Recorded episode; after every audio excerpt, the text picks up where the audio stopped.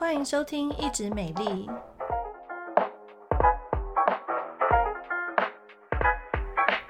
我是皮肤科蔡依珊医师，我是皮肤科胡怡轩医师。床单多久要洗一次呢？小心虫虫每天陪你睡觉哦。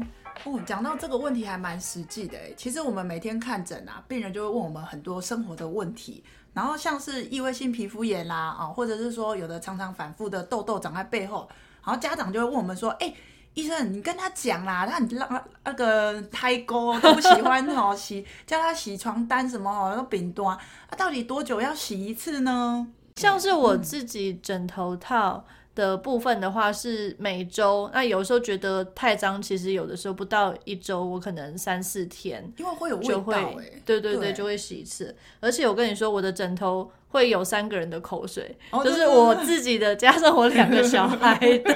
哎呦喂，你知道我我以前我儿子就是他婴儿的时候啊，就是那个头小朋友的头就是温度很高，所以那个枕头套。常常都是一个潮湿的状态，它会湿一整片的，哦，对，一整片，所以就真的要常常洗。那很多人就觉得说，哎呦，又没有很脏。可是其实我们的不管是枕头套或是床单呐，啊，你知道我们每天就是皮肤是会掉一些屑屑的，然后也会流汗，好，嗯，然后甚至是还有一些如果有抓伤啦、老疼啦等等，那这些屑屑的话呢，其实都会沾到我们的这个床单啊，或者是我们的枕头套。然后你知道。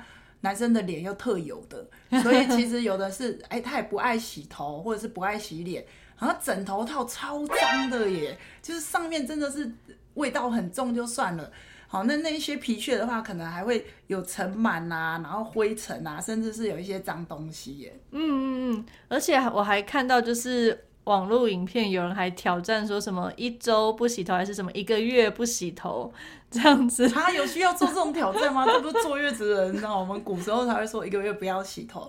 对，那那真的枕头太脏了啦。对，所以、嗯、像我自己也是，我大概就是有一种变通方法，就是如果枕头套不想洗，就是铺毛巾嘛。对，因为毛巾拿下来换比较快，然后枕头套你在那边慢慢拆、慢慢装，有点花时间。而且你如果枕头套太常洗，会跟床单有色差，就是洗洗太多次，然后颜色会变比较淡这样子。嗯，但是其实床单也不能太久才洗一次。然后我自己是平常是用我自己的鼻子来做 标准，是，就是如果真的有时候忘记太久没换，对的时候，我就会打喷嚏。哇塞，你好鼻师哎，是那个等于是空气清净机的指标哦。因为我自己小孩也是过敏性鼻炎，那如果说有时候真的比较脏，上面一些灰尘尘螨啊，尘螨眼睛是看不到的哦。哦，所以即使你有开空气清净机，可是我们床单上面还是卡很多脏东西。哦，所以标准呐、如果以这个学术上面来讲，最好是一个礼拜可以洗一次床单，好啊，最久不要拖超过两个礼拜。好，但是我觉得这个是要非常勤劳的 状态下，对。但是如果你家里是有这个异位性皮肤炎的小朋友，好，或者是说有一些慢性疾病的老人，我觉得就最好是至少一两礼拜要洗一下会比较好。嗯，而且我觉得现在的科技也还蛮发达的，就是有一些连枕头啊，甚至棉被、备胎本身都是可以直接机洗的。哦，我以为你要说有一种是防螨寝具啊，对对对，也有防螨寝具。对，那个防螨寝具就是他们、嗯、他们就是实验公司出，但我们跟他没有任何关系哈，没有业配哈。那他就是强调就是说，它可以让螨虫比较不容易在上面生长。嗯，所以对于一些比较敏感肤质的人哈，或者是异位性皮肤炎啊，哈，鼻子不好的，我觉得哎、欸，你可以用用看防螨寝具。那如果你的不是防螨寝具，你也可以去用另外一种，我自己有买过，很久以前就有出了哈，那个台塑有一罐防螨的洗衣精哦，它很特别哦，嗯、就是你的这个衣物丢进去，我们通常就会倒洗衣精嘛，对，它有一些配方就是可以洗一洗啊，让你的这些布织品啊，布做这些织品。比较不会有螨虫的附着，这样。嗯，像现在洗衣精有分很多，啊有防螨的，然后还有防霉霉菌的，霉菌，然后还有杀菌的，有很忙哎、欸，真的，对，都不知道要挑哪一罐了。对啊，因为为什么我会讲到要洗床单？因为我病人很可爱，他就问我说可不可以裸睡？哦，对，那裸睡对健康好不好？对，裸睡的话，就是你变成要更常洗床单了吧？没错，因为你睡衣会天天洗啊。对，对，当你没有穿睡衣，然后你全身就是掉的皮屑应该更多吧？嗯，我觉得皮肤科医师我们通常不会太鼓励啦，但是有一些人天然派的，他就可能觉得喜欢裸睡，然后他也不怕台湾有地震啊，哈，三更半夜可能有火灾啊，如果要逃是不是会有点来不及？那我觉得个人喜好不要影响到其他人。那如果你觉得你裸睡睡比较好是可以，可是。就像刚刚胡医师讲，你可能你的床单要更认真洗，然后对对，对你这些周边的东西就是要稍微注意一下，这样子。嗯，然后就是针对我觉得刚刚的防螨寝具，好像现在防螨类型也有分不同种的，像是我之前买枕买枕头的时候，他就说乳胶枕，因为乳胶这个材质，它好像就是尘螨和霉菌比较不喜欢，而且比较服帖吧。哦，我自己也蛮喜欢的，对，嗯，所以应该是。呃，我觉得大家都可以去评估看看自己说哪一个比较舒服。对对，嗯、然后有一些它是用那个呃枕头套或者是被套，就是它是那个布料本身它的密度特别密，然后就是那个螨虫不会掉进去。嗯，嗯嗯，对，然后就不会滋生在里面。可是呢，你表面表面你还是要洗，是 还是要洗，还是要，啊、或者是说用那种呃防螨的，也不是说防螨吸，就是吸尘器。对，现在有一有一些是温度比较高的，嗯、然后它号称号称就是可以把螨虫给它休息啊，哦，这蒸汽热的蒸汽，然后再把螨虫的尸体把它吸掉，哦，这个也蛮重要的哦。嗯、很多人就是可能误会，就是说螨虫死掉就算了，其实我们像有一些不管是气喘啊、异位性皮肤炎啊这样子的一个患者，对螨虫的尸体哦，就是它已经死了死掉死在那边。你还是会过敏嘞、欸，就是它的尸体啊、排泄物啊，其实那一些如果说它算死了，然后那东西都留着，对对对，你就一样，对啊，一样打喷嚏，一样打喷嚏，一样抓痒抓到不行。对 对，对我之前还看过一个蛮有趣的，是一个有点四四方方一片的东西，然后在日本看到，它就是强调说它放在床下面，嗯、呃，可以让螨虫死掉。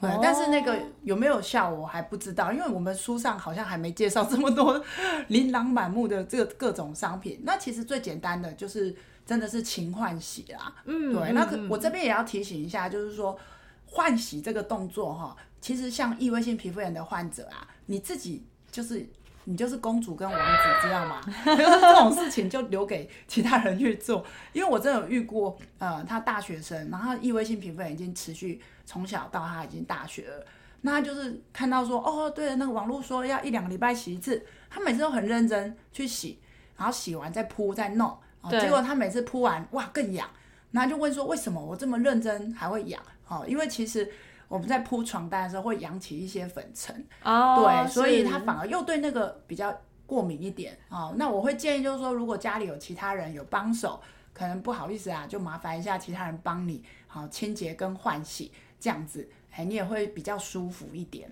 嗯嗯嗯，对。所以，我们刚刚就是跟大家讲一下这个床单哦，理想上面是一一周到两周要清洁啊。啊，尤其是如果你家里有一些婴幼儿啦、儿童啦、皮肤啊比较敏感的患者，你更要这么这个确切的去做。因为如果你没有这样子的话，有可能啊，这个眼睛过敏、鼻子过敏，那甚至是气喘啦，啊，或者是身上背后，像现在天气很热。哦，有些人哇，最近蛮多就是毛囊炎的，好、哦、背后很多红红的颗粒啊，好、哦、脸上痘痘变严重啊，或者是说，哎，本身他有湿疹、异位性皮肤炎，哦，那就发作的更厉害哦。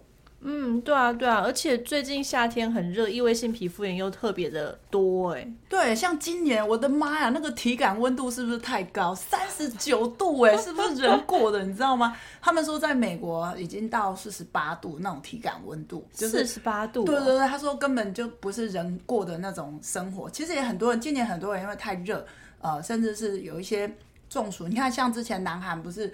啊、呃，就是童子军 露营大会，因此就提早取消嘛。啊，对，呃、因为实在太热了。那热的话，我们皮肤科生意就是特别的好。对，所以今年不管是汗疹啊，好、呃，然后霉菌啊、啊湿疹啊，哦、呃，或是像刚刚胡医师说，异位性皮肤炎变严重的特别多。我是建议大家啦，就是有些钱可以省，哦，啊，有些钱不要省。好，比如说冷气，像今天我有个病人背后非常严重，哦，大概几百颗的这个红疹，就是毛囊发炎。我就问他说：“哎、嗯，你晚上有没有开冷气啊？”有，我有开。啊，那我们前辈有教啊，不是有开就这样就结束了，你要问他开几度啊？他说啊，我都开二十七度啊。我说哇塞，好，真的很厉害。那其实如果你身上已经有一些痘痘、毛囊炎的话，我是建议大概二十五、二十六度。好，那异位性皮肤炎甚至是二十四、二十五度会比较好一点。嗯嗯、那大家不要想那么多啦，什么太冷会感冒啦什么的。对于一些皮肤在痒的病患来讲，其实凉一点真的会比较好。对，而且家里的湿度也是要注意，因为像是有些家里真的比较少开冷气的，最近真的超级潮湿哎。对啊，而且一直下大雨。对，然后每次就是给我秀一个嗨，然后就是今天才除完一桶，明天又一桶水。那你说那个除湿机嘛？除湿机啊，它就是一直在一直一桶又一桶啊，那个水就拼命的那个越来越多这样子，对。对，然后像是我们家的除湿机啊，就是一开始开的时候，我先生就觉得每每过多久就要换一次水，太麻烦了。然后他就想到一个妙招，他就把除湿机先就放在浴室，然后把那个排水的啊，他就直接接到那个那个排水孔去了。哦，OK OK，所以除湿机在浴室里面。对，除湿机在浴室里面。哦，那、啊、你们其他房间不用除？就是没有，就只有那间的是这样子哦，只有那一间是这样哦。对，这也是一个方法，就是主卧连厕所的那一间。哦，对，OK。所以我觉得除湿机真的很重要，其实是在台北市。我觉得在高雄朋友可能没有感觉，因为高雄，嗯、因为我是在高雄念书的。我觉得我就是到大学才发现说，哦，原来有衣服一个小时会干的这件事情，就是我拿去阳台那个顶楼晾一个小时就干到好像被烫过什么东西似的。后来发现，哇塞，原来高雄人。不用羽绒衣这件事情是真的，他们太阳是不用钱的，所以高雄就是干燥，干、嗯、到一个炸掉。然后，但是台北，好、哦，尤其是宜兰，我非常感佩宜兰、罗东地区。基隆，基隆没有没有，宜兰比基隆还夸张。罗东，好、嗯哦，那个衣服是越晾会越潮湿，真的，我有试过，因为我们之前要去博爱医院啊、呃，就是实习嘛，然后我就把衣服晾着，好、哦，那。第一天下雨哈，那第二天雨停了啊，啊第三天又下雨，那我想说好吧，那没干我也不好意思收嘛，我就再多晾几天，晾到第三天比第一天还要湿，你知道吗？这样会不会有个霉味啊？很臭，所以后来就是就毅然决然决定去烘干。哦，对，那其实像刚刚我们讲说那个床单，我觉得很多人不喜欢洗的原因是因为你要把它拔起来，好，要洗要晾。啊，那其实住在都会区可能空间有限啦。那这时候呢，嗯、你就可以去投币式，现在也有一些洗，就是比较公用的洗衣机的那种。我觉得他们也有专门洗床单的那种的设备，我觉得也可以去试试看。那再加上说高温，你其实是去蒸、去烤，不是烤了哈，烘烘干那个床单，它其实也有一点杀菌的效果。所以我觉得，你看嘛，我们一个人一天睡六到八个小时，其实床单的一个床的一个美好的环境，对我们的睡眠品质。好是蛮重要的，所以还是建议大家还要定期的去清洁，然后去注意一下自己的这个寝具啊，你的卧室的一个环境等等，对我们的健康都非常重要哦。嗯，不知道今天听了这集之后，你有想起来你家的床单有几天没有洗吗？立马跑去洗床单。对，好，那以上就是我们今天的分享。皮肤健康、美丽保养，请持续锁定一直美丽频道，让你健康又美丽哦。我们下次空中再会，拜拜，拜拜。